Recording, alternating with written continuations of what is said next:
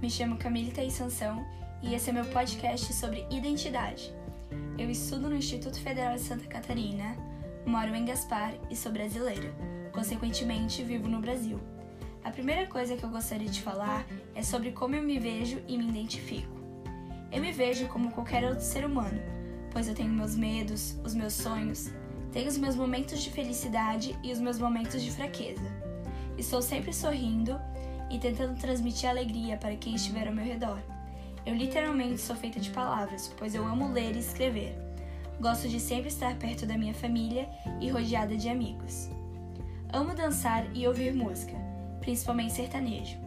Amo viajar e conhecer o mundo e me sentir bem comigo mesma. Tenho algumas manias, como roer as unhas e enrolar o cabelo. Sou muito envergonhada e ansiosa eu simplesmente tenho um treco quando tenho que apresentar trabalho para a turma ou falar em locais cheios de pessoa. Sou muito reservada e por isso muitas vezes sou chamada de antipática ou até mesmo de rude.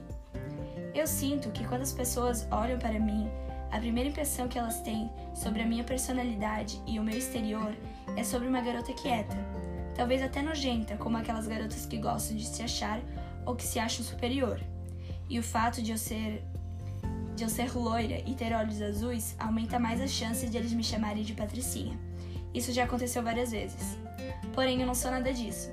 Eu perguntei a algumas pessoas como elas me identificam, e muitas delas disseram que sou uma garota risonha, carinhosa, que sempre está disposta a ajudar quem está ao seu redor.